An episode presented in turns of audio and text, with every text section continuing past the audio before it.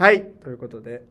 はい。と最近あのーすごくずっと前から見たかった映画があってえあのー皆さんご存知か分かんないですけど「あのスパイダーマンスパイダーバース」っていうね。ああはいはいはいはい、はい。うん。あのーアニメ面白いよね。そう、うん。面白いアニメ映画があってあの元は2019年ぐらいにあの日本で公開されてたんですよ。2019年3月4月とかそんぐらいに、でものすごいそのアニメなんだけどうん。超映像革命って言われてて、うんうんうんうん。もうものすごく映像がすごいと、うん。でもう結構あれなんかその年のランキングとかみんな1位とかにしてたぐらいの勢いで、そうだったね。う。ん。俺の好きな評論家とかもみんな大絶賛してて。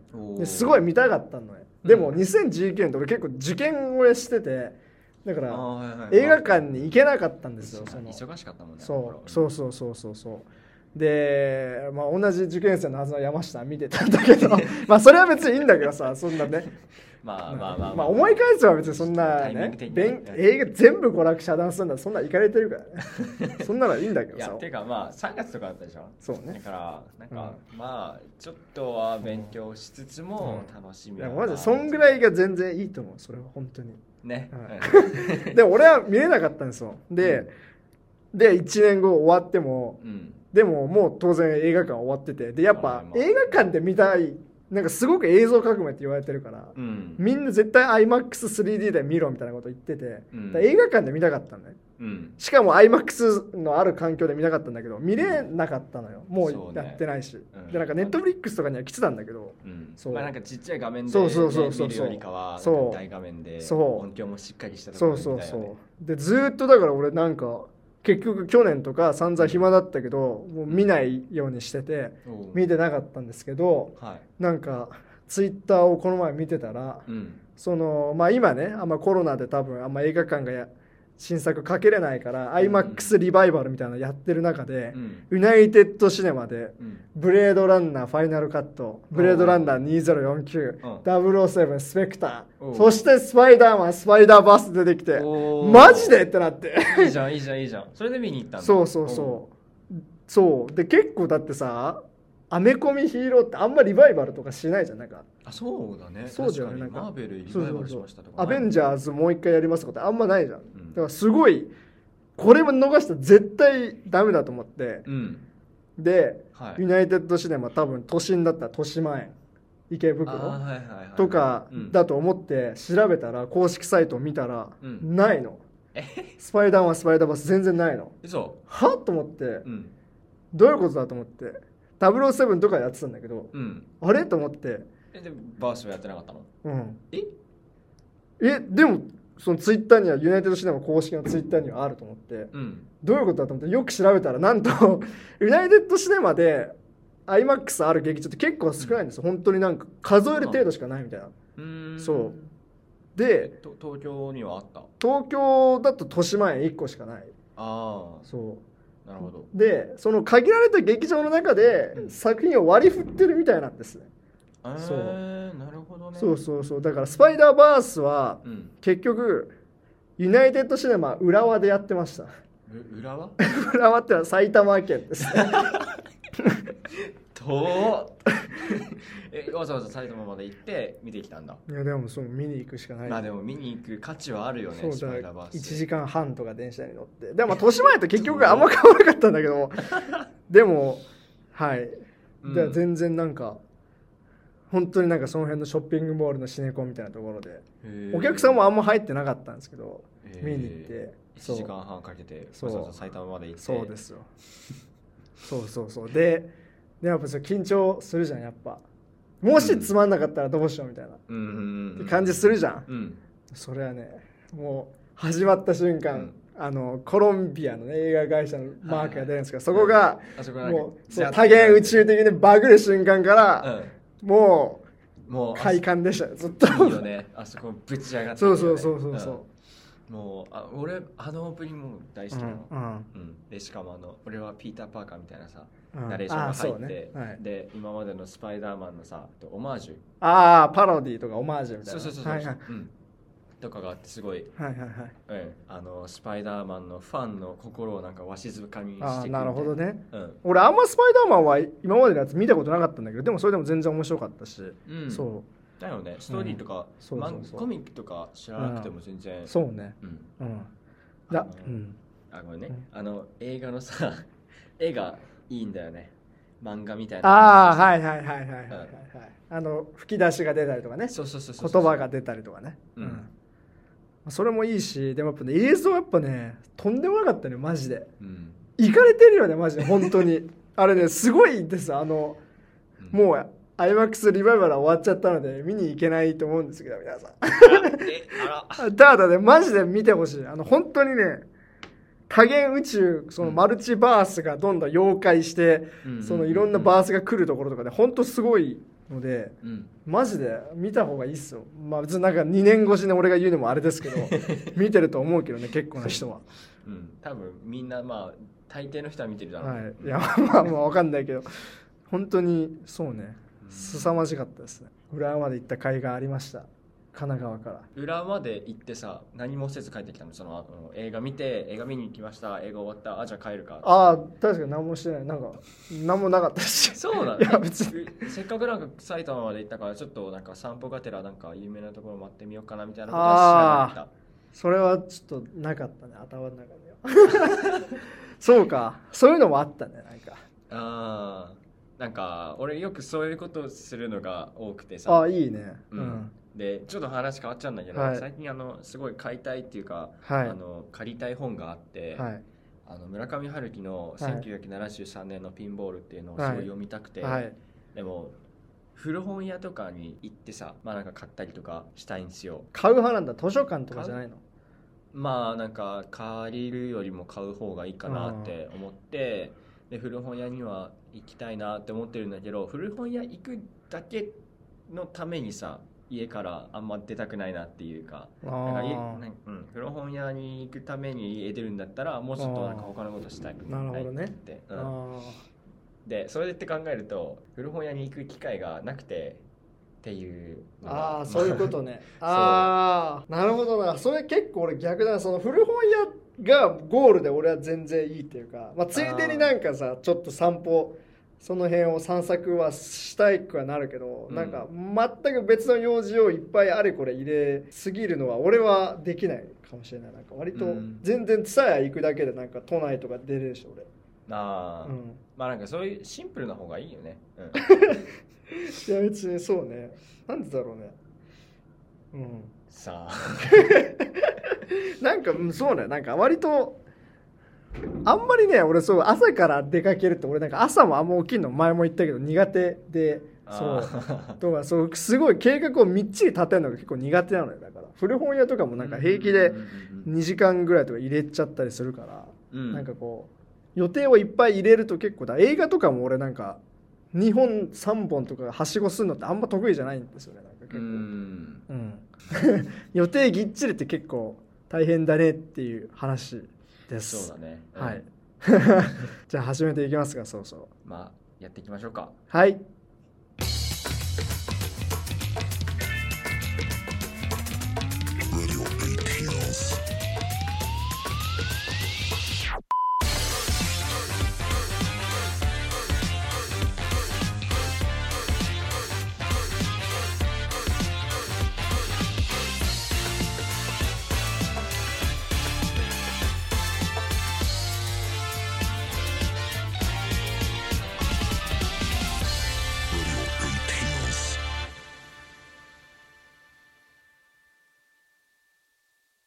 改めまして、こんにちは。こんにちはこの番組はオープニングからエンディングまで話の展開をチェスの天才エリザベス・ハーモンのように完璧に見据えながら話していく映画ラジオの番外編です。だからこのオープニングも全部計算してますね。このゆるさも。はい。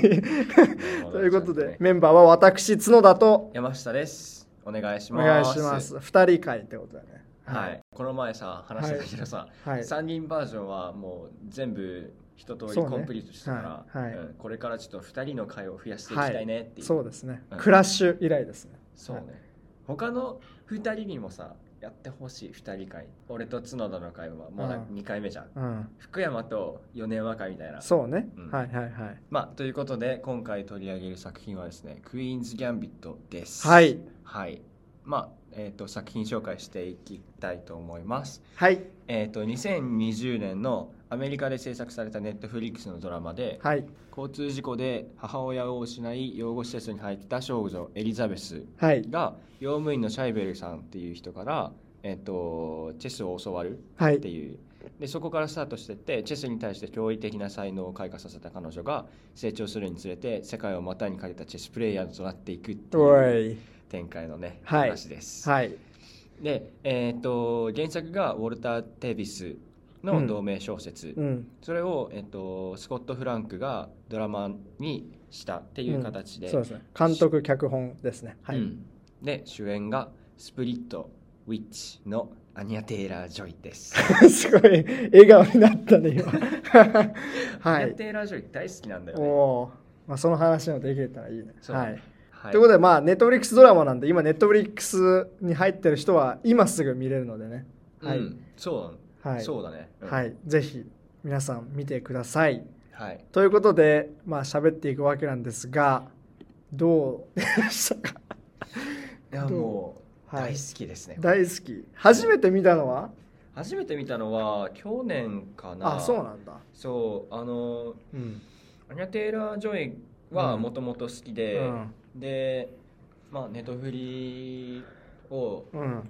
開いたら、うんあれ？アニャ・テイラー・ジョイの顔がある。アニャ・テイラー・ジョイのドラマがある。えこれ知らない？見てみよう、みたいな感じで見てみて。そうね。そう、ん。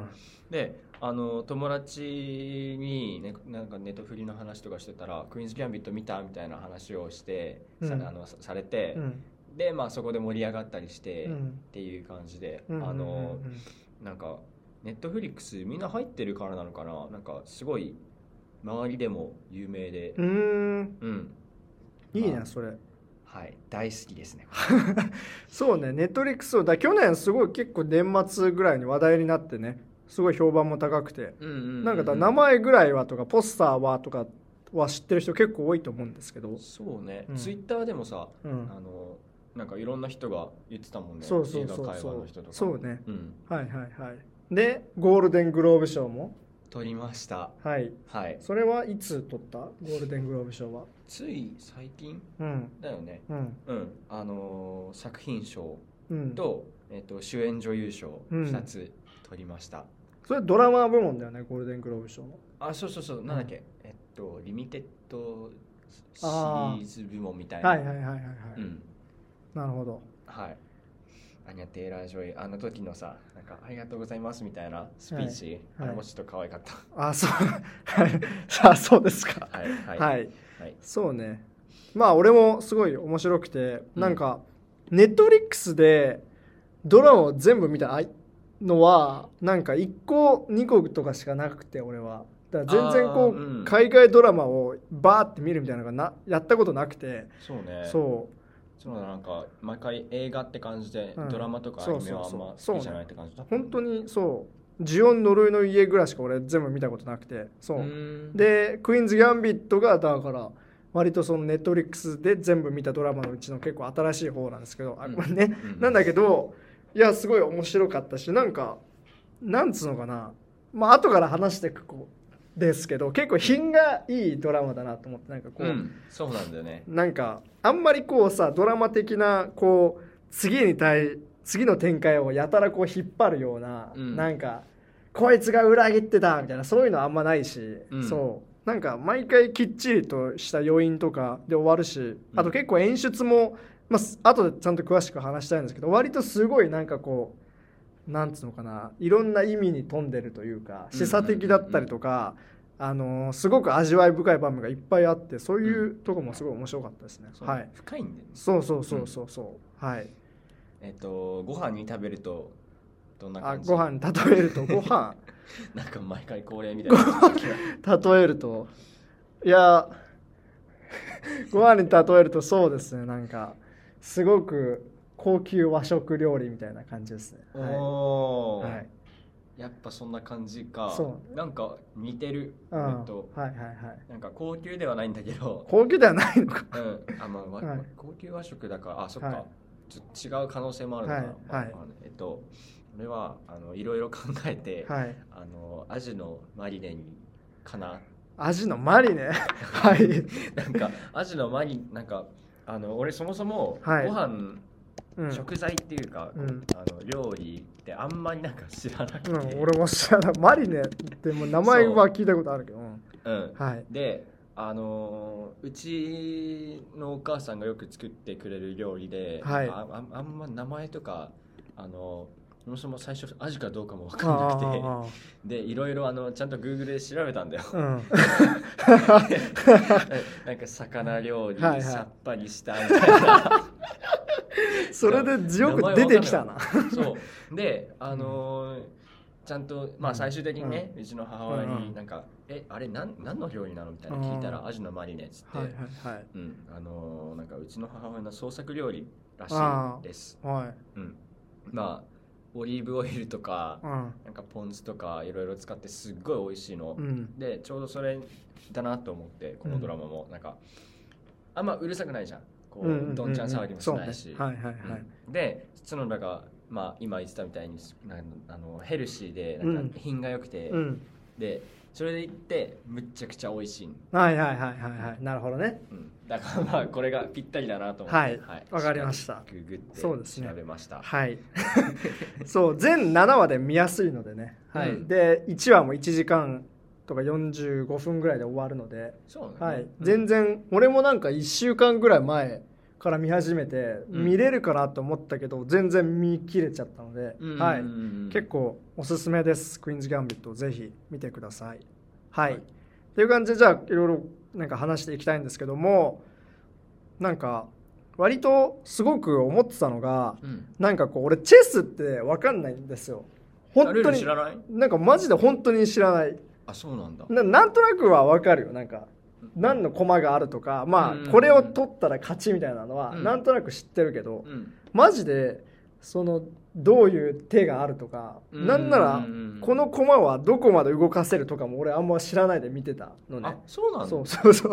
で結構なんかチェスの話されてるところとかはよく分かんなかったんだけどうん。でもなんかなんつうのあのー結構映画とかってそのうん。作品内ルールが結構こうあのー混んでるうん。凝った作品だとそれを結構説明することって多いと思うんですよね。例えばなんかインセプションとかってうん。なんか夢の中で夢をどう作るとか夢の中で戦うみたいな話をしていく映画なんですけど、インセプションは。それだったらあれ140分ぐらいあるんだけど最初の1時間はずっと夢をどう作るかの説明だけなのねあの主人公。そうそうそう。結構あのなんかじゃあ実際夢の中で潜入しようとなるのって途中からなんだね。なんかそうそうそう、はいはい。前半はそうパリでなんかいろいろ夢を実際にじゃあ作ってみようみたいなことを延々やるくだりが結構長くて、まあ、それはでも作品のルールをちゃんと説明しないと置いてける置いてかれるから観客はっていうことなんだけど、このドラマはあんまりこうチェスの細かなルールを誰に対しても分かるようなうん。説明はあんましないのね、そうだね。そう。うん。そうそうそう。だし実際そう。でなんだけどでも見れちゃうのってこの作品が別にこうチェスのゲームとしてのうん。面白さでこう引っ張るようなうん。ドラマではないじゃん。なんか割と。そうね。そうそうそう。なんかねなんかすごいスポーツ映画とかだとすごい逆になんかこうスポーツしてる過程をめちゃくちゃこうドラマチックに見せて、うん。そのスポーツそのものをうんなん。かエンタメとして見せるって感じがあると思うんだけどこの映画って別にこうチェスで相手があそうか。このドラマそうチェスでどうしてるどうしてるどうしてるみたいなものをこうものすごく見せるしっかりとっていう感じじゃないじゃん割と。そうね。そうそうあそのチェスはまあうん。大事は大事だけど、うん。このドラマの主題はベスっていう女の子のはい話だから、そうそうそうそう。そうだからそう本当に今その通りで。やっぱじゃあ何を勝負中に見せるかっていうとエリザベスの表情うんうん、であり、まあ敵側の表情みたいな感じなのね、そう。だからまあチェスのルールを知らない人でも結構俺は見やすいかなと思っててその、なんつうの？あのエリザベスがそのチェスの対局をどう見ているかっていうものを見せる。だから結構アネティーラ・ジョイのあのなんつうの力もすごいこの作品の成功にはあったと思うんですけど、うんはい、その感じはすごいしますね。はい。はい。そうですね。はい。あのまあチェスのルール知ってると、うん。さらに楽しめたかなっていうのあそうなんだ。はある、はい。うん。なんかあの結構飛ばしちゃう感があるんだけど、はい。チェスまあ、一番最初にさ、まあ、大体の人がポンを動かすんですよ。はい。あそう。なの一列目にあるやつ。はいはいはいで、えっ、と確かなんだけど、うん。アニャ・テイラージョあ、えっとベッスうが、ん。あの劇中でさ、うん。やってくチェスのバトルで、一番最初に動かすポーンがなんかキングの前のポーンだったのかな、うん。うん。うん。それがなんか最後のバトルでクイーンの前のポンを動かすようになったみたいな変わったはいはいはい。っていう評論してる人を見て、うん。うん。でアニャが1話から6話までのうん。その成長っていうかそういう過程を経てであのーあたなんだろうなちゃんと一人前に成長する、ああっていうはいはいはい。うん、今までの過去の、まあ、自分のさダメなところうん。をうん。変えてってちゃんと戦える、うんあのレベルまでうん。持ってったみたいな、うん。そういうところも描かれてたのかなって。なるほどね。なんかスのうん駒をよくしっかり見てても、そういうあの成長が見れたかなって、はいはいはい。あなるほど。じゃあ実はチェスルールも案外しっかりこう乗っ取った形で描いてるドラマでもあるといううん。ことで、うん。うん。のまあそれはそうねと思うけど。まあね、うん。うん。まあなんか実際のチェスなんあの世界チャンピオンクラスの人たちがやったゲームを使ってんの、毎回。うーん。うん。そうなんだ。そう、うん。なんか最後の、えっと、ボルゴフとベスはいはいはい。の試合もアメリカのプレイヤーとあとウクライナうん。のチェスプレイヤーの試合をそのまま再現したみたいな感じ。あそうなんだ。うん、あじゃあなんかこうなんか完全フィクションな戦い方ではないっていう感じなんだね。そうそうそうそうそうそう。なるほどなるほど、うん。だからちゃんとあの仕組まれてるっていうかなんか考えられて、ね。うん。ああそうなんだ。じゃあ結構なんかさよくさそのスポーツとかが題材になるうん。映画とかドラマだとさ、その本当にスポーツやってる人からするといやこんなこと絶対ありえないからみたいな感じで言われたりするけどそれはないのかな、この作品だったら、まあ、チェスあんま分かんないから俺は分かんないけど、うん、うん。あのまあ多分そういうのは少ないんじゃないかな、ううん。んすごいリアルにうん忠実にうん、描かれてたなるほどね。ううん。うん。俺なんかあんまラストの最終決戦の話をうんもうしちゃいたいんですけど はい。あそこでまあその今言ったようにそのチェスの駒の動かし方でエリザベスのなんか成長が分かるっていうのは俺はなるほどって感じだったんだけど俺がそのエリザベスがうん。そのでもやっぱさそのチェスのルールをうん。あんま分かんない状況ででもエリザベスが最終的にこう成長して形勢を逆転させるっていう過程を描くって結構難しいじゃん作品としては。うん。どうすんのかなと思って見てたらあのまあ見てる人だったらもう最後の話になっちゃうんですけど、うん。まあエリザベスがこうボルゴフっていうそのソ連のものすごい強大な、えっとチェスプレイヤーと戦ってて1回違う2回負けてんのか？1回か2回負けてる。2回負けてるか、うん。そう。2回負けてるからもう超自分で戦えなかった相手をと戦ってて、うん。1回負けそうになるんだけどそこからこう形勢を逆転させる瞬間っていうのは、うん。えー、と彼女がこう目線をこうやって上げると、うん。屋上に、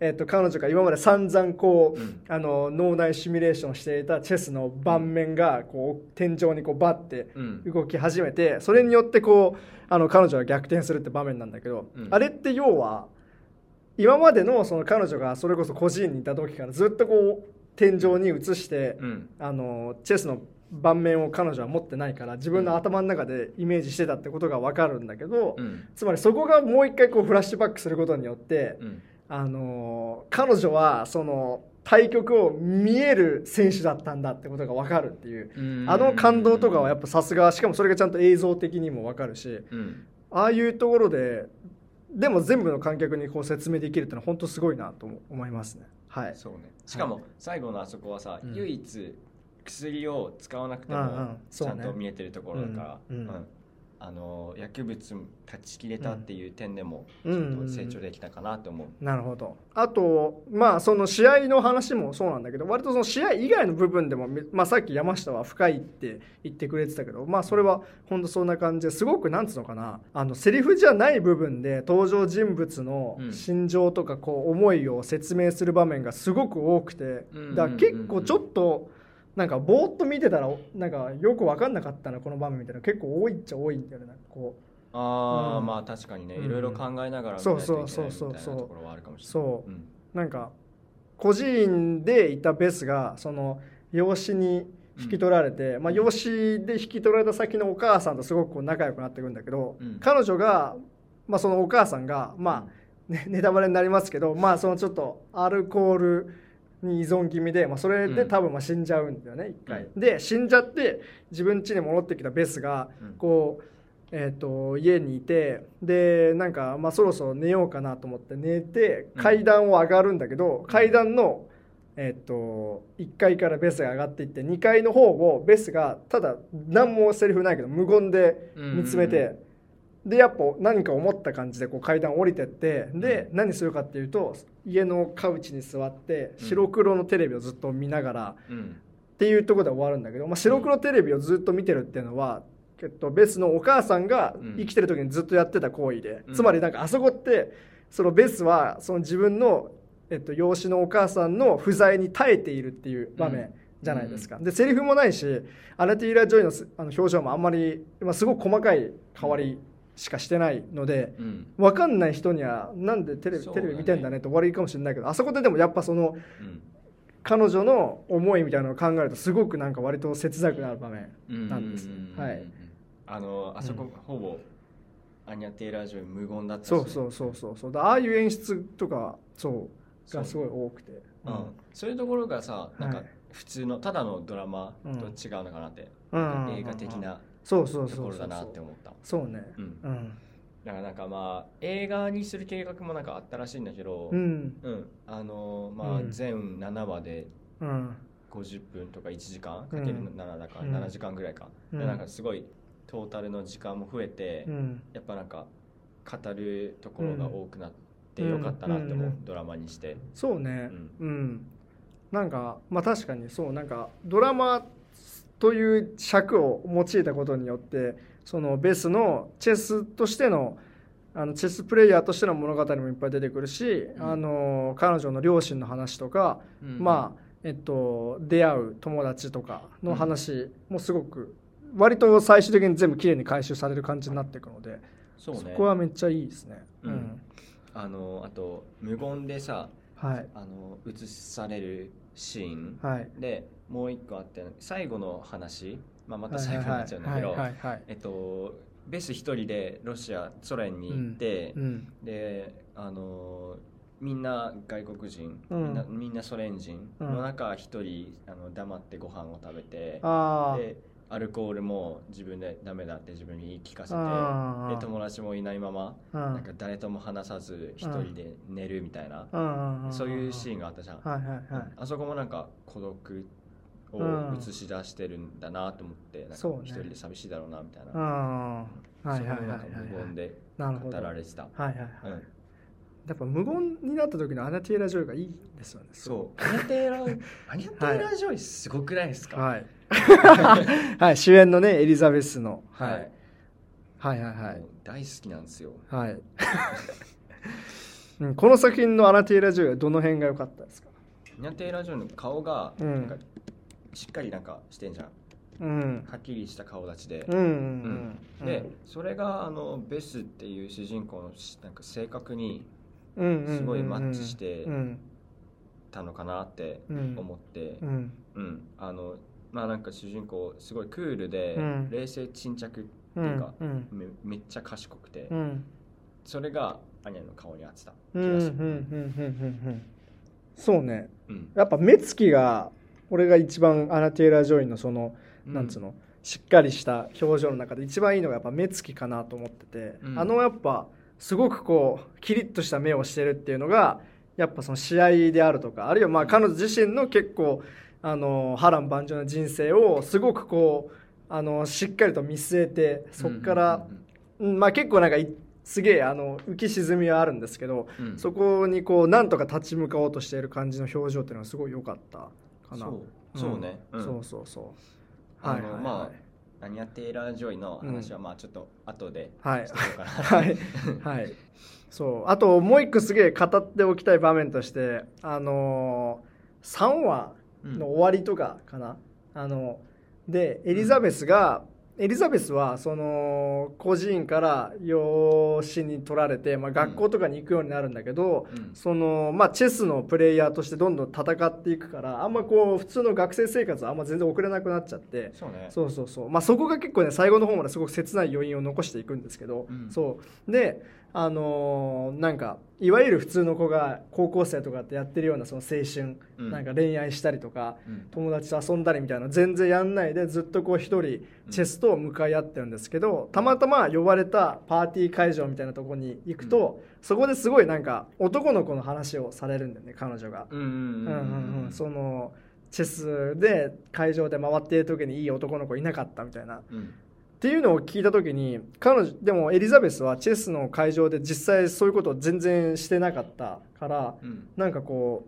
うちょっと動揺かなんかしちゃうんですよね多分ね、うん。そう。で思わずパーティー会場から家に帰っちゃってででその間帰ってくる間ずっとこう BGM で VOGUES っていう、うん。あのグループの You are the one っていうねすごく甘いラブソングがかかり続けながらはいはい。ベスは家に帰ってでうん。こう服を脱いであのパジャマ姿でうん。こう自分の部屋に戻って天井を見つめるんだけどその天井にまあ彼女がうん何度もシミュレーションしてきたチェスがまた出てくるんだけどそのチェスがこうあのキングのうん。あの駒だけがこうボーっとこう大きな影みたいになって、彼女に重なるってところで終わるんですけどこれって、ここも確かにセリフないけどすごくなんかうんなんつうのなんならちょっとセクシュアルな匂いがすごいする場面ですよねあーなんか、はい。あの男っていう存在を意識してるなそうっていう。そうそうそうそうそうそその彼女の心うんっていうか気持ちが、うんあの映像化されてるそうそうそううそう本当そうね、うん、そうだよね、うん言葉なしでちゃんと伝わるそうそうそうそうそうだったねあそこそうそうそううんであのなんか曲もすごいなんかさ多分君のことがずっと好きだっていう男の子の話をうん。してる曲が流れながらでこう性的なものに関してのイメージにこうエリザベスがとらこうすごくこう縛縛られてるっていうかさそこにこう、んん。あの頭がいっぱいになっちゃってるってところで終わるんですけど、うん。なんかこれもなんかでもすごく複雑というかその決してこう一枚岩ではない演出をしてるのがすごいいいなと思ってうん。あの結構あの話進めると分かるんですけど別にこうなんかエリザベスってそのなんかね学生生活とか送んないからって言うけど別にこう恋愛ができない女の子ではないし、うん。そのいろんな男と結構すぐ寝ちゃうような子なんですけどそう。え？え？あれそんな子だった？いやそんな子でもないけどでも結構なんか割とすぐさ。ああまあうん、うん。そうかもしんない、うんはい。そうだね、うん、なんかこう完全に例えばその男の子嫌いとかっていうわけでもないし。そうだね。そう。うん。なんだけどそう。でも同時になんかこう性的なものに関する若干の不安であるとか、うん。っていうのもあのあの場面で描かれててそうそこがすごい見事でしたよね。なんかうん。あのイメージはねはい。よかったねあそこ。はい。はい。まあ恋愛の描写も今みたいに、はい。まあ確かにあったんだけど、はい。なんだろうなそこまで深くは描かれてなくて、うん。それがいいなと思ってなんか、うんコテコテの恋愛ストーリーラブストーリーに進むわけじゃなくて、うんただあのチェスうんに勝つためうんチェスをするために行動していくっうんていうあの話うんそういうところにストーリーのあの、うんうんうんうん重点が置かれてるから、そうね。うん、そう。だからすごい見やすかった、そうね確かに。それはあるね。うん、なんかそういう点で王道なうんうんストーリーだなとうん思ってう、んうんうん。王道である王道だなっていうところもあるしあとうん。あの、さっき言ってたなんか品の良いうん。ところだなって思った、なるほどね。ううん。んそうね。確かになんかいろんな場面は描かれつつ最終的にはこうチェスっていうところは絶対にブレてないのでそうん。そこはね見やすい。そうね、うん。うん。はいはいはい。まあ、あのチェスって言ってもなんか、うん。こうあのーストーリーのさ1話2話3話4話って追ってってさ、うん。あの試合とかになってくじゃんチェスも、うんうん。ただのお遊びじゃなくて、うん。相手に勝たなきゃいけないとか、うんそういう義務感がうん。出てくるじゃん、うん。最後の最後とかボルゴフっていううん。世界プレイヤーうんにうん。アメリカとソ連とか、うん。そういう国を背負ってさ、うん戦うわけじゃん。そういうなんかプレッシャーからその一番最後で解放されて自由自分でさ自由に向こう行かなきゃいけないんだけど、もういいやっつってうん。車からうん。あの出て道歩いてたら、うん。なんかあのうん。ソ連のさ、はいはい。道でチェスしてるおじさんたちがいるわけですよ、だからあのチェスの話ではあるんだけど、うん。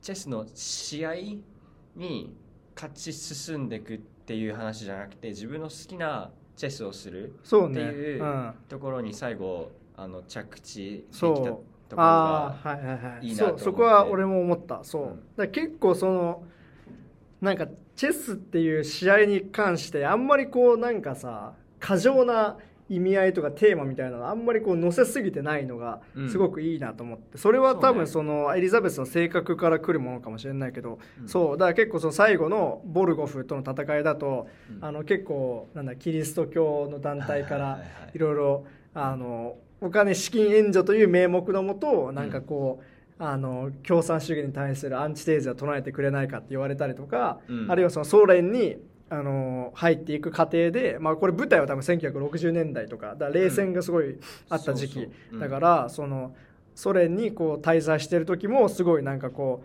うあのソ連のスパイに気をつけろみたいなことを言われてずっと監視の人がついてたりして、うん。だからこうだんだんこう最初はエリザベスだけのものだったチェスがうんそのどんどんこう他の人たちを巻き込んでいくにあたってこう大義みたいなものを背負わされていくんだけど、うん。そこを常に拒絶しててで、うん。最終的に、まあ、ボルゴフには勝つんだけど、うん。それも別にじゃあボルゴフがただの悪役っていう感じは全然なくてのそうそうそうそう。そのチェスプレイヤーとしてのそのリスペクト、互いにある感じも含めて、うん。あの品の良さとか本当素晴らしいものがありますやっぱチェスってさ品の良いスポーツだから、はいはいはい。紳士のスポーツっていうか、うん。うんだからはい。そこがいいんだよね、ああのーまああの時代は冷戦とかで、うん。アメリカ VS ソ連とかだったけど、うん。うん。別にソ連側の人もアメリカ人のベスに対して、うん。あの嫌いだとかしないとかそういうことはないじゃん、むしろベスまあ、あの女性が、うん。あの男性社会っていうかの中で一人で頑張っていくうん。様子だかあの様子があるから、うん。あのソ連の女の人たちがさあの、うん。試合の会場の前で待ってサインしてくださいみたいな、めちゃくちゃ人気だったじゃん、ってな感じでなんかそういう国同士のわだかまりとかうん。全くなくて、そういうところもヘルシーだったなって思そうね。うん。そう。そうね。そう。だからやっぱその、まあ、女性の問題であるとか問題っていうかその女性の、えー、と社会における立場のあり方であるとか、まあ、その共産主義資本主義的な思想みたいなものも多分背景には多分めちゃくちゃあるし、特にその女性のあの社会でこうその立ち上がっていく過程みたいなのって割とそういう文脈から語られるドラマでも今だからすごいあると思うんだけどなんか俺はあんまりこうそこの強さがなくて、そのまあ、それが別にあるからダメとかではないと思うんだけど、うん。い、やなんか、うん。そう。俺もそう思った、うん。なんか、うんこう、うん。女性の権利が大事なんだとか、うん。女性の社社会進出を応援せねばとか、うん。そういうことは言ってないとうん思って、うん。まああのなんだろう肩書き的なうん。ところはあるけど、うん。やっぱチェスってさ男性社会男が中心じゃん、そうね。当時は多分女性プレイヤーってほぼいないに等しくて、そう。そう。まあそういう、はいはいはい。なんだろうあのそういうところはうん。表面的にはあるんだけど、うん。でもこの話で言ってるのはその一人の人間がうん。チェスっていう自分の好きなことをうん。やっていく話じゃん、だからうん。そういう戦争とか冷戦とかもかけ離れてるし、男女のなんか男尊女子がダメだとか、うん。そういうジェンダー的なそういう話題も一回ちょっとまあ置いといて、うんあの自分の好きなことをやりましょうみたいな、うんうん。そういうのを言ってたから、うん。そういう面で見てもなんか健康的だなって思った、うん。そうね。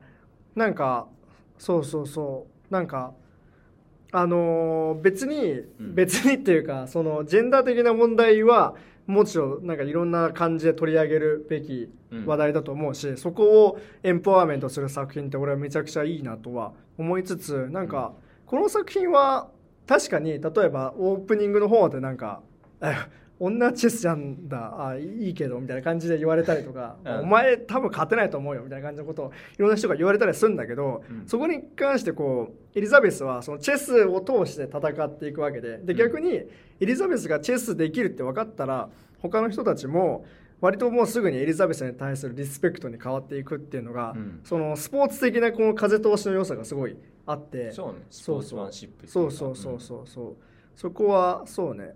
でうん。なんかそこはなんかまあこの作品の中ではいいなっていうか別にこう全部がそういうあれとは俺は思わないですけどうん。うんなんかクイーンズ・ギャンビットに関してはそういう描き方はすごく合ってるなとは思ったね。うん、そうね。そまあなんかううん。あのクイーンズ・ギャンビットのこのうん。1話から7話うん。まで、あの彼女のうん。人生をうん。チェスのプレイに見立てたところがあるから、そうね。ん。そういう面で見てもやっぱ紳士的だなと思った。うんうんうん。はい。あとまあとは言いつつ結構なんかこう背景のなんつうの時代の問題みたいなものを出し方もすごい絶妙だなと思っててうん。その例えばあの何？えっ、と歴史ものでも一応あるっちゃあるじゃないですか1960年代後半ぐらいから60年代後半までのうん。あのアメリカをとかまあ世界中を旅していくうん。女の子の話でもあるからうん。そこでなんかもっとさ歴史上の有名なイベントとか、うん。歴史上の有名な人物をバンバン出すことも可能っちゃ可能だったと思うんだけどそこはあんましてなくて、そうね。そう。ケネディ大統領そうそうそうそうそう全然出てこないもんね。そう。そう。で60年代後半っつったらアメリカって結構もう学生運動ですごいあのうんめちゃくちゃ揺れてた時期だと思うんですけどそれこそね、うん。シカゴセブン裁判とかの時期だと思うんだけど、でもそういうのをあんまり描かないんだけど例えばジョーリーンっていう女の、うん。えっと、アフリカアメリカンのうん。友達がいて、個人で出会うんですけど彼女が最後の方らもう一回出てきた時にはアフロヘアになってて、うん。あのアフロヘアって当時のあのアメリカの黒人の中ではすごくこうあの自分たちのうん。ブラックパワーみたいなものの象徴としてアフロヘアに身を包む男性女性ってすごく多かったのでそうね。そ確かに。そうそうそうそう。ブラッククランズマンとかそうそうそうそう。そうそうね。んだからそのなんか背景にはうっすらとあるっていうのはうん。そうなんつうの？あのー示唆する程度にとどめておいてけど実は結構そこはあるなと思ってて、うん。そう。あと、まあ、これちょっと深読みかもしれないんですけどエリザベスって、あのー自分の両親とか、まあ、その養子のおお父さんお母さんも含めてなんですけど結構こうそこがだんだんこう失われていく感じじゃないですかエリザベスは。うん。で代わりにでも彼女を最後までこう彼女と一緒に寄り添うのはその学生時代からの友達っていうのがあってそれもなんかこう若者同士の連帯という意味ではなんか当時の寄付に実は微妙につながってる部分もこれちょっと深読みだとは思うんだけどそう。あるかなとは思ってて。はいはいはい。そうそうそなるほど、うん。シャイベルさんも死んじゃったもんね。うそうね。ううん。ん確かに。そう。まあまあ深読みなのかな、うん。でも、うん。そうね。いうところもなくもないかもしれない、うん。そう。だ若くてね。うん。そうねではまあそうだ老いた世代が去っていったとしてもっていうなんかバランスなのかもしれないですけど。あー。はいはいはい。まあいろんな見方ができるよね、うん。うんその、うん。さっき言ってた冷戦があるのにとか、うん。あとだあの性差の,、うん。あの男男女のうん。話、うん。そういう面からも見れるし、ううん。んうん。でもまあ言ってることは最後は同じうんうん。ことを言ってるなってうん。気がして、うんうん。うん深みもあるんだけど、うん。一貫性うんうんのある、うん。そうね。ちゃんと計算された。確かに。そうね。そうね。だからまさにチェスの試合のようにこう最初から最後まで全部こう読めている そうね。ようなはい。うん。作りでもあるそうね。ディテールもちゃんとしっかりしてる。うんから、うんうんいやうんはーい。いいっすね。そう。この監督脚本。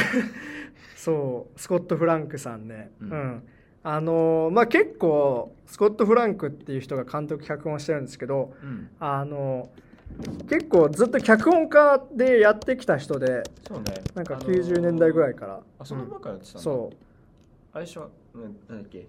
えっとローガンとかさウうん。ルヴァリン、侍とうかはいはいはい。のそうね。脚本であのマイノリティリポートそうねマイノリティリポートとか、ううんん。その辺かな？うん、うん。監督作はあんまりない感じかな？そうね。誘拐の誘拐の起きてとか。リアム・ニーソンのね、うん。はいはいはい。ぐらいだよね監督作は、そうそうそう。でもそうね。なんか、まあ、ローガンとかウルヴァリンは割とこうアメコミによった多分職人的なあれだと思うんですけど例えば「マイノリティ・リポート」ってねスティーブン・スピルバーグ監督で、うん。トム・クルーズ主演のもう SF 超大作ですよ。もううん。近未来でもうめちゃくちゃアクションしまくるみたいな、うん。なんだけど「マイノリティ・リポート」って見た？見た、あの終わり方とかってでもすっごく品のある終わり方しませんでした？なんか、うん。こんだけどんちゃん最後やっといて最後こんなになんか愛おしい場面で終わるのかっていう、うん。だからあの品の良さってやっぱちょっとなんかスコット・フラッグ独特なんだなとか思ったりもしましたね。そう、ん。例えば誘拐の起きてとかって俺見てないけどこれも多分すごく渋いなんかスリラー映画っぽくて、うん。それとかもなんか面白そうだなと思ったりもして。フィルマークスとか評価は低いんだけど、うん。前からこれ見てみたいなってうんうん。思ってて、うん。これを機に見てそうね。みます確かに。はいはいはい、マジでスコット・フランク結構いいよね。うん。まあウルヴァリン侍とかはねもう完全になんかジャンルによったエンタメ作品だと思うけど。あ、うん。いやでもあのー脚本っていうかストーリー的には、うん。ちゃんとウルヴァリンのうん。なんだろう成長は描けてるのかなってうん。思って、うんうん。あのーウルヴァリン侍のネタバレもちょっと入っちゃはい。うんだけど、はい。あれってウルヴァリンがうん。能力奪われて、うん。なんか人間味が人間味があるというか人間になるじゃん。うん。死なない。うん。いやしあのフルバリンってもともとさ、うん。なんか傷がついてもすぐ治るってやつだったけど、うん。でもなんか敵の戦略でさ、うん。うんそれがそのパワーが奪われちゃったじゃん、うんうんだから人に戻ってうん。であの敵と戦っていくうん。っていうところもちゃんとあったから、ううん。んななんか脚本としては良かったんじゃない？そうね。うん。うん。なんか日本あのーウルヴァリン侍で描かれてた日本がなんか、日本人から見てなんじゃこりゃってはいはいはいはい。まあそうだね。口頭向けなとこはすごいあるけどね。確かにまあそのドラマ的な深みも実はあるっていうか、うんまあ、ローガンなんてまさにね。そうローガンとかね、はい。うん深かったし、うん。ウルヴァリン侍もローガンもやっぱラストが、はいはいはい。うんマイノリティリポートとかほどなんか品のあるとか、うん。まあ、うん、わかんないけど、うんうん うん。でもまあ良かったんじゃない？終わうんり方、うんそうね。ローガンの終わり方とか俺すごい好きですわあそうのね。俺もローガン大好きですね、はい。懐かしいね 懐かしいね結構前の映画。だ結構ねスコット・フランク実はあんまりこう取り立てて話題にされるっていうかさ、うん。なんか絶対この人ならって感じでみんなあんまなってないけど実は結構いい作品をずっと撮ってる人なんで、うん。はい。これを機に注目されるといいうんうん。うんね、そうね、うん。あのーはい。ゴールデングローブでちゃんとしっかり取ったからそうそうそうそうそう。主演女優賞も取ったけど作品賞も取ったあじゃあちゃんとその作り手としても認められた感じなのか。そうだね、うん。そうね。うん。そうそう。アニャ・テイラー・ジョイはあの今後いろいろなんかはい。有名作、有名っていうかまあ、はいはいはい。有名な映画とかうん。にキャスティングはされてるから、うんアニャ・テイラー・ジョイもともとはどういうあのキャリアの人でしたっけ？アニャ・テイラー・ジョイテイラー・ジョイはねえーっと、もっともこの人すごい血が混ざってる人でうん。なんかなんだっけアフリカ系のうん。なんだっけ生まれが、うん。えーっとマイアミなんだけど、うん。でも生まれてすぐにアルゼンチンに越して、うんでアルゼンチンで 6, 6歳ぐらいまで育ったんだけど、うん。ロンドンにうん。引っ越したみたいな感じで、うん。お父さんがえーっとスコットランド系の人か。うん。でえーっとこの人もすごい人でめっちゃ金持ちで、なんか銀行家うん。だったんだけど今はなんかボートレーサへえー。でお母さんがうん。アフリカ生まれのスペイン系とイギリスう系ん。の人うんうんうんなん。ですよ、そうね。うん、うんうんうん。なんかもうなんか完全にもうインターナショナルっていううんうん確かにそう人で。そでアニャ・テイラー・ジョイのこのあの、うん。なんだろうストーリーがうん。一個すごいなっていうのがあって、うんうんこの子アルゼンチンにいて、まあ、6歳の頃ぐらいまでね。でロンドンにあのポッとうん。行ったわけだから、その時はスペイン語しか話せなかったの、うん。うん。だからロンドンに着いた時すごいアルゼンチンに帰りたいってうん言ってて、うんうんだからロンドンで2年間ぐらいうん。英語を使わなかったっていう、うーん。ずーっとスペイン語で話してて、うん。そういうところで2年も抵抗するっていう。ああそこがなんか強いなってうん。したたかだなって思って。そうね、うんなそういうところがうん。ベスに似てるのかもしれはいな。いはいはいはいはいはいはい。そうね。真の強さみたいなのね。うん。そこが似てたから、この役に合ってた。うん、そうね。うん。うん。あとそれこそさマッドマックスも今度やるじゃないですか。マッドマックス怒りのデスロードの、うん。えー、とフィリオサ役やるんだけどフィリオサ役もなんか最初はえマジでって感じだったけど、うん。フィリオサ役のシャーリーズ・セロンも南アフリカ出身、うん。でやっぱそのすごくなんかこうなんつうの？あのアメリカに行って苦労したけどなんとか頑張ってやってきたって人だから実は結構羊とかも似てたりするしやっぱその真の強さみたいなものってうん。あのやっぱシャーリーズ・セロンまだシャーリーズ・セロン級とは言わないけどやっぱすごく着実のある人だなと思って。そうね。う。ん。はいはいはい。まあ、うん他にもね、今もまあ最近になって出てきた人だから、うん。まああんまり作品は多くはないんだけど、でもスプリットとかささっき,、はい。さっき言ってたけど、まあ、シャマラン映画でね。シャマラン映画、はい。うん。あとまあウィッチはあの違う人だけど、うん。うん。ロバート・イーガスだっけ？そうね。うん。結構ウィッチも結構、はい。なんかあの映画好きな人はいはい好きな人多いかなとすごい話題になったよね当時ね、うん。2017年ぐらいのホラー映画で、そうね。森の中で、うん、うん、あのなんだっけ森の中で、えっと過ごす家族が、なんかうん。魔女うん、の存在で、うん。ちょっとなんか家族同士で争って、結構そうね。うん、うん。っていう、あの終わり方がすごいはいはい。なって思ったけど、そうね。あれもちょっとネタバレできないですけどね、うん。ウィッチはね。はいはい。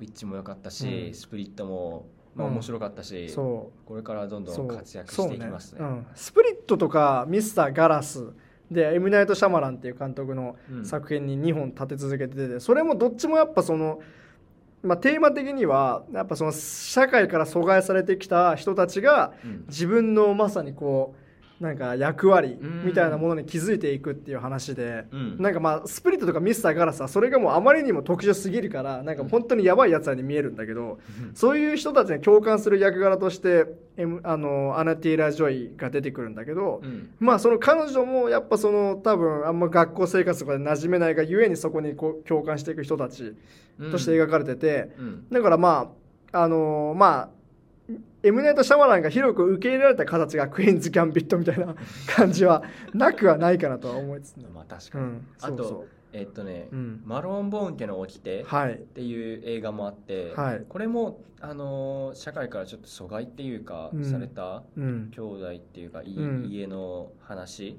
うん。ではあると思う、ううん。んあんま見たことががないからちょっとわかんないんだけどアメリカうんかな？に越してきた家族で、うんなんかおばあちゃんか誰かが死んじゃって、うん。でお父さんとかお母さんもなんか死んでうん。で兄弟4人でうなん。んか守守らなきゃいけない家の掟うん。が5つぐらい変な掟があって、うん。それをまあ破っていって、えっとまあ、不可解なことが家で起こってくるっうん。ていうちょっとしたホラーなんだけど、うん。それもまあ阻害されななんか社会から阻害された人たちの話ではある、うんうんなるほどね。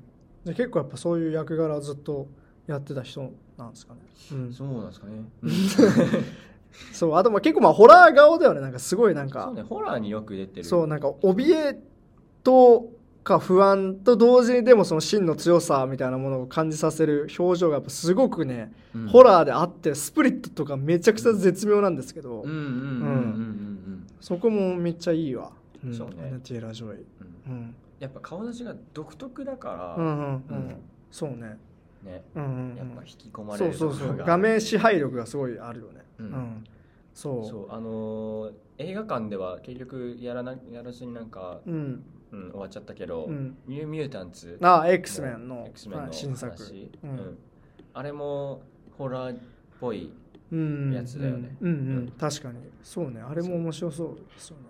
う。んあれ見たことないんだけどなんかアニャ・テイラー・ジョイがすごいかっこいい話らしい、だからそこかっこいい。も、ううん。ん、なんかめっちゃうん戦ってめっちゃ強いじゃんっていう、へえうん。でそこもあの真の強い女はいはいはい。として描かれてる、うんのかなと思う。なるほど。うん。へえ結構面白そうなやつ。さあ、ま、間違いなく今後すごいなんか大注目女優にはなってきますよね。なっててね、もうあのー推しっていうかそうね。おすすめの女優うん。そうね。ん。でもやっぱクイーンズ・ギャンビットっていうなんか一番このハマり役当たり役を見つけたのはでかいよねなんか。そうだね。代表作には多分絶対なると思うし。うん。っていうぐらい多分このドラマめちゃくちゃアナティラ・ジョーがやっぱ良くて、まあ、さっき言ったけどその試合中の表情とかがやっぱ本当に見てて素晴らしいので、ね。はい。このあの作品がうん。やっぱ、アニャのなんだろうな、うん。えっと、演技力うん、にかかってたそうだよね。本当にそうだよね。うん、そうそうそうそうそなんか女女あの女優の力がちゃんと出せて、うん。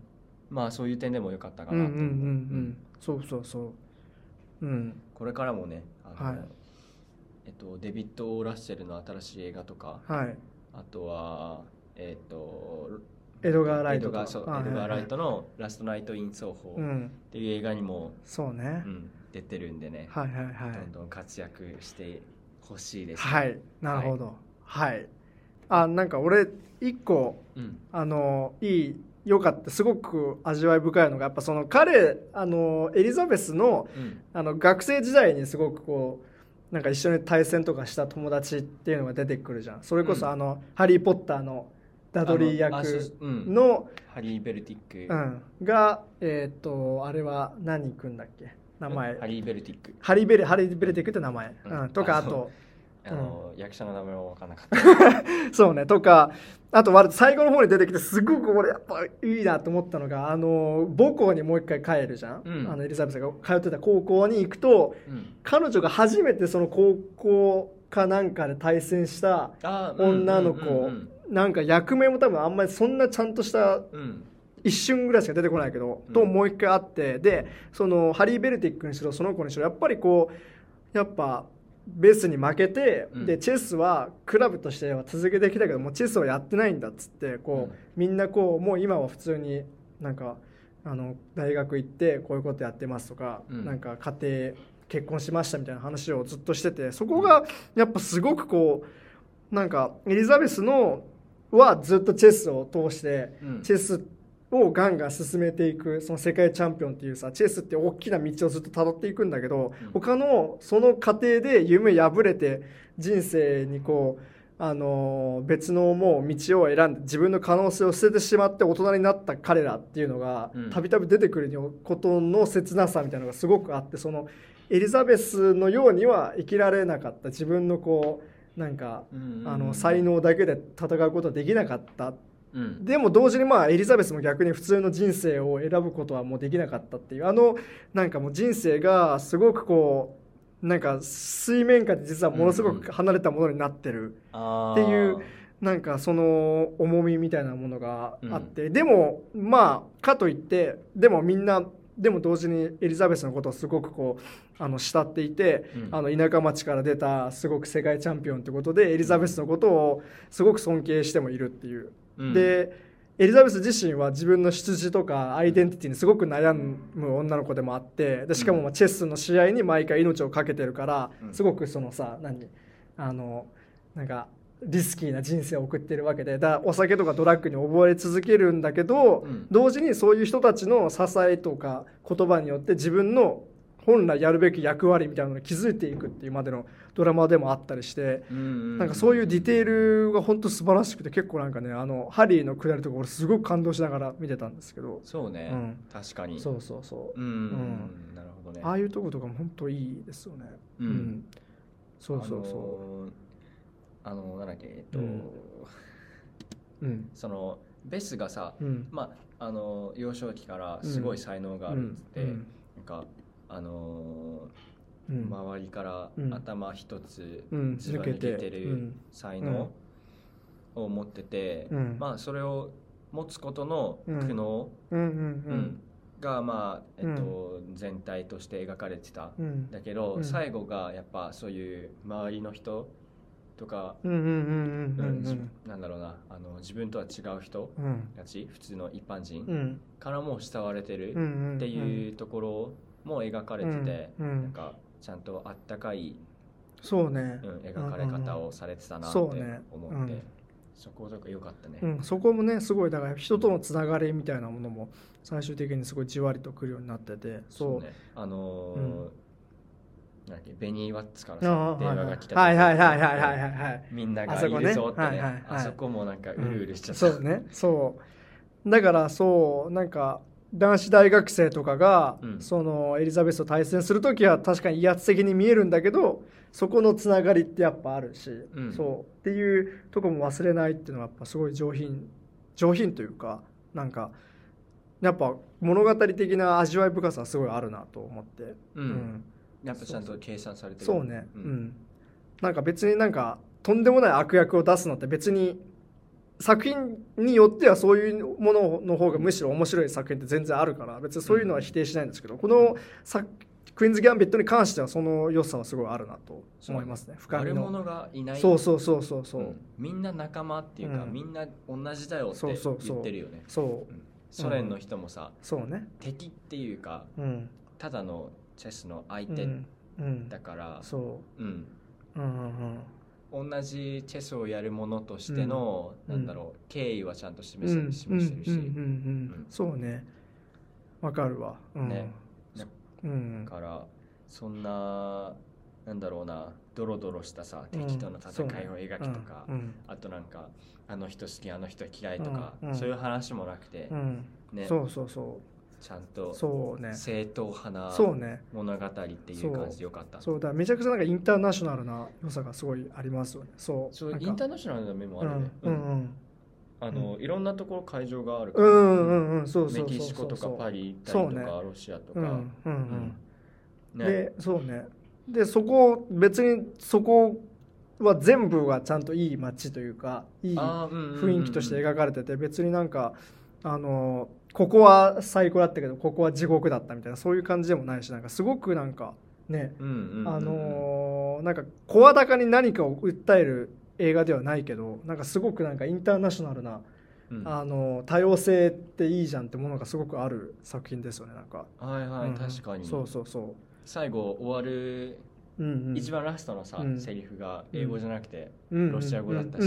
そうね。そうそうそうそうそう。言語もね、うん。なんかちゃんとエリザベスはさそれこそまあさっきのアニャ・テイラー・ジョイの話だったらスペイン語であ貫くとかかもしれないけどこの作品はガンガンとそこの言語を使ってロシア語とかうん。フランス語とか、うんうんううん。んメキシコだったらスペイン語とかをうん。ね、それをなんか当たり前のようにこうあのーなんか学んでそれを使っていくっていう姿勢とかもすごいいいですよね。そうだね、うん。そのあの当たり前ってあの言語の面でもさ、うん。なんか当たり前かのように映されてるし、うん。そのさっき言ってたその敵がいないっていうこととかもうん当たり前のように描かれてる、あの男女平等だっていうのも、うん、ううん。んそうね確かに。そうだから今の社会でさ男女平等にしましょうみたいなさ、うん。そこを意識しなきゃダメなんだよってうん。言ってるんだけど、うん。この作品はもうちょっとその上の段階うん。もなんかそんな平等で当たり前でしょうん、っていううん感じ、うん。みんなスポーツマンシップを持って、うん。敵が女とか男だとかうん。そんなのは無視してう、ん。もう一人のチェスプレイヤーとして。相手するってう。んいう。そこがねそうね。もうもう最高、うんうん、そうそうそう、うん。だやっぱこの作品ならではの良さというかその、うん。まあ、メッセージが強い作品も俺はすごく好きなのはいっぱいあるから、うん。別に全部がそういうダメとは思わないけどやっぱ、うん。そのクイーンズ・ギャンビットというこのトータルので実際そのいろんな世界に出ていってそこでファッションも変わるし、うん。その画面全体の色調とかうん。色合いもすごい変わるし、そのなんか変化を当たり前のものっていう世界そのものはやっぱすごいいいですよね。うん。そうね、うん。うん。まあ、なんかあの全体的にしたたかなんだよね。うん。うん。うんそこがはい、はい、気に入りました。そうね。やっぱなんかそう。なんかルックのかっこよさとかもすごいあるしね。うん。うん。うん。うん。本当になんか下手な映画より全然映画らしい映画というドラマというか、ううん。んちゃんとした世界観でちゃんと作られててよかったです、そうね。はい。まああとは一応なんか最後になんかお母さんの話をしておきたいんですけどまあ、うん。2人のお母さんと2人の父親がそれぞれいてで全員彼女にとっては不在な存在なわけですけど、そう。であの実のお母さんっていうのはえーっと自分と娘を捨てた父あの夫と決別してエリザベスを育てていた女性、で、うん。まあ、ドラマの最後の方で毎回お母さんとの話をあの反芻してるところが出てくるうん。からまあ多分エリザベスにとってそこの思い出って実はすごい大きかったんだってことが分かるし、うんうんうんそう。でそうね。でもう一人のお母さんとしては養子のお母さんがいて、うん。で彼女は彼女とのやり取りもね俺すごいなんか味はやっぱいいなと思ってうん。あのー最初の方はあのお酒浸りだし、ん。あとそのエリザベスがそのチェスで勝つことによってお金が稼げるからすごいなんかうん。彼女はなんかこうちょっと搾取っぽい感じに見えなくもないんだけどでも同時になんかエリザベスとお母さんの絆もあるよねっていうあのバランス感とかねね。すごいなんかいいですよね。うん。そうそうそあのお金の話もさ、うん。なんか10%をう。くれないかしらって、うんうんうんうんそこでなんかうわ険悪な雰囲気って思ったら、エリザベスの方からもうちょっと上でいいよって、15%でいいよってうん。言ってて、うんうん。そう。そう。金じゃないんだってね。そうね、そう。あとあの郊外あれ50年代ぐらいじゃんお母さん。その養子のお母さんが出てくるので、で郊外の住宅地で主婦としてやってで白黒テレビをずっと見続けながらでもお酒に狂っていくって。あれってなんかこう50年代の多分なんか男性それこそ男性白人男性、ワスプが中心の、うん。なんか社会の中で多分すごく実は苦しめられていたなんか主婦のうん。なんかある種ちょっと典型像とも取れるような感じなんですけど、まあ、そことエリザベスのあの絆みたいなものを含めてすごい味わい深いかなと思ったりもしました。はい。で逆にお父さんっていうのは実の父親も養子の父親もずっとすごい不在な存在として出てきててて、うん。そう。なんかまるで他人かのようになんかこう遠目で見るだけとか。うん。そうそうそう。で逆に彼女にとってのお父さんっていうのはその用務員のシャイベルさんとか、あと最後の方に出てくるあのあのソ連で戦う時に出てくるあのおじいさんのチェスプレイヤーの人とかがやっぱすごく彼女にとってのなんか年上の男性としてすごくなんか尊敬できる人として出てきたりしてて、うん。そうそうそう、そうだね、うん。うんなんかもうなんだろうチェスチェスプレイヤーっていうか、まあ一人のなんか、うん。いいおじさんうんっていう感じで描かれててね、うん。うんうんうんそうそうそう。だからそのなんつうのかな。そのまあ実のなんか血のつながりを超えたもののなんか関係性みたいなものかなとか、思ったりもして。あーなるほどね。そう。確かに。あのだからそうね。なんか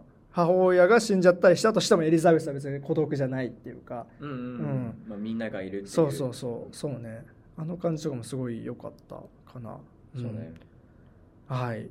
はい。まあこんな感じ。そうですね。でやっぱこんだけなんか人間ドラマにしろ何しろすごく語れるってのはやっぱ7時間のドラマで描き切ったからってのもあるのかもしれないですね。そうねうん。あのなんか映画うん。の話もあったらしいけどね、うん。うん。あのヒース・レジャーが監督でヒース・レジャーが監督。そうヒース・レジャーってさ、はい。まあ、あのダークナイトのは公開直前で死んじゃったけど、はい。ヒース・レジャーが監督に初監督でやるっていう話があったんですよ、へえうん、そうなんだ。そう。でででももなん実際は。か死んじゃって、うん。10年ぐらい。あじゃあ結構前からずっと企画としてはあったんだね。そうそうそうそうそう、うん。あのーいろんな有名な監督もうん。やりたいっていうのを考えてたらしいんだけど、うん。まあなんかいろいろあってできなくて、うん。それでやっとドラマでスコット・フランクが、うん。あの手をかけて、うんうん。で作られたっていう、うん。うん。なんかまあドラマになってよかったね本当そうね確かに。うん。なんかでもなんかドラマ的なそのだからまあさっきも言ったけどそのなんか変ななんかあんま品のない引っ張りもあんまりしないし綺麗に1話ごとに完結して7話でスポンって終わるって感じも良かったしね。うん、うん。そうあのーリミテッドシリーズだから、うんうん。こうシーズン1シーズン2、うんうん。シーズン3じゃなくて、うん。1個のなんなんシーズンっていうか、うん。7話で完結っていううん。それがいいなはいはいはい。確かに確かになんか、うん。あのツイッター Twitter とかさ、フィルマークスとかの感想で、うん。なんかシーズン2やんないかなみたいなうん。人もいるけど、そうじゃないんだよね。うん。ううん。7話で完結。上あの第1話のなんだっけタイトルオープニングか、うん。で、えっと最後のエンドゲーム、うん。でもうチェスのプレイで一貫して終わってるってそれがもうそこで完成されてて、うんうんうんうんうん確かにね、もうなんか一つのはい。作品一つのそうは7時間の作品っていう感じだよね、そうだね。うん、よかった。はい。大好き。はい。はい。すごいなんかこう最高っていうかすごいなんか噛み締めてすごくああよかったですねっていう感じの作品だよねなんか味わい深いんだそよね。うそうそう、ん。そなんかあのーアクション映画とかさ見て、ううんわ楽しいそうそうそうそそう。ういうそうそうそうそう。ん。ううんそこもね品のうん良さがそうですね。大人な作品ですね。はい。いいね、うん、チェスだからね。そうね。ぽいんうんだよね、はい。ということでチェックメイトしますか？そうそう。はい。そうはい。そうエン終わり。エンディングに入りエンドゲームエンドゲームしますか？はい、っていう感じでまあ次回扱う花束みたいな恋をした。うん。3月10日ぐらいまでお願いします、なということで今後も番外編ねこういうドラマの話とか、まあ、ドラマの話あそうかフレンズあったか。うんフレンズもやったけど。そうね。まあいろいろこうドラマ単体の作品とかあとはネットフリックスオリジナルのとかもねめっちゃ面白いのいっぱいあるんで、はい。あとまああの、うん。アニメとかね。そうね、うん。うん。もう語れたらいいかなとはい。思ってなんでます、いろいろなんかおすすめのコンテンツとかあったらぜひ紹介していただけると嬉しいです。です。はい。はい。はい。で、えっと、告知があります。お。はい。えーっとこの番組にねもう何度も出ていただいて、ん。もうほぼレギュラーとなってる、角田君、え違いますね。えっと俺はレギュラーです。あの K, K さん K ちゃん、うん。えーが K さん。うんえっとフレンズ会とかねスペ、うんうん。年末ランキング会に来てくれた方がやってる「波線」っていう、えっとジェンダーについて考えるポッドキャスト番組があるんですけども、これすごく勉強になるラジオなので普通にこううん。あの面白いので聞いてほしいんですけど、うん。はい。聞きました聞きました。これ面白いよね、はい。あの俺はあのジェンダーの勉強とかは大学ではしてないんだけど、うん。なんかその勉強してない人にうん。とっても結構聞きやすい、分かりやうん。うすい、んうん。そうテーマねだなと思って。そうそうそうそう。うん。それこそねクイーンズ・ギャンビットとかでそうなんか女性の問題とかがうん。なんか、まあ映画とかすごい最近多いのでそういうのを考えるって意味でもいいと思うんですけど、その波線になんと私角田がお呼ばれいたしまして。いいですね、えーっとすでに配信されてる、えーっと男女別学の未来について考えてみたっていう回うん。で喋っております。しかもこれ前編で、うん。あの波線って大体、まあ、我々みたいにねなんか膨大な尺を垂れ流す番組とは違うので 20分ぐらいで大体終わるんですけど、うん。収録自体は1時間以上やってるので多分なんか分割すると多分なんか1か月連続で俺出るみたいな感じにな 多分なりそう。えあわかんないけど。おうおうおうおうマジか。えじゃあもう完全なんか完全っていうか半分レギュラーみたいな感そうわかんないですけどね。なんでそう。なのであのもしよろしければね、はい。うん。まあ、映画の話っていうよりはすごいなんか全然そういうトークテーマじゃないので、うん。あの割とそのこれはなんか男子校女子校みたいな話をしてるんですけど、じ、うん。そういうものに関してあのいろいろ話しているのでもしよかったら聞いてみてください。あと波線は普通に面白いよ。面白い。面白いよ、うんということでいえいえという感じでしたではエンディングに入ります。この番組ではリスナーの皆さんからのお便りを募集しております。映画の感想、まあ、番外編の感想とか番組を聞いて思ったことなど何でも構わないのでぜひ感想を送ってきてください。メールアドレスは radio18s.film.gmail.com となっております。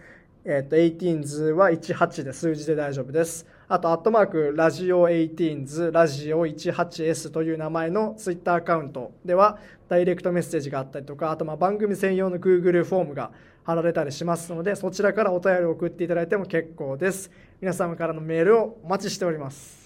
はい、えーまた「ハッシュタグラジオ18でツイートをしていただけると公式アカウントがまあリツイートして、えっとまあ、番組で読んだりもしますので、えっとはいぜひ活用してみてください。はい。アットマークラジオ18というインスタグラムのアカウントではサムネイルとか、えっと、ラジオのショートバージョンも公開しております、はい。そちらもお楽しみください、はいまた、えーラジオ18のノートもありまして、はい。それもあの放送の振り返りとか書いてて、うん。まあ、結構ねあのみんな福山とかうん。米山とかすごい面白いこと書いてて、これは。